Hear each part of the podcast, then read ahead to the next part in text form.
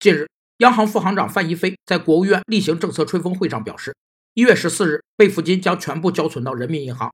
为此需要对现有备付金管理办法做出一些修改。在备付金集中存管大限前，支付宝和微信支付均宣布提高标准费率。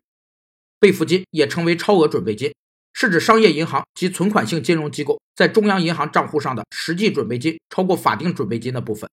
主要是解决意外大额提现、结清存款或更好的投资机会。有三个监管备付金的原因：一是备付金属于客户，第三方支付机构只有支付功能，没有代管和处置权利；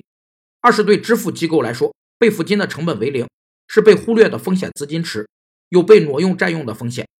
三是集中存管可解决超范围经营、分散存放的流动性风险，以及利用备付金赚取利息的问题。备付金红利消失，使得第三方支付机构躺着赚钱的时代彻底结束，其转型压力也将逐渐加大。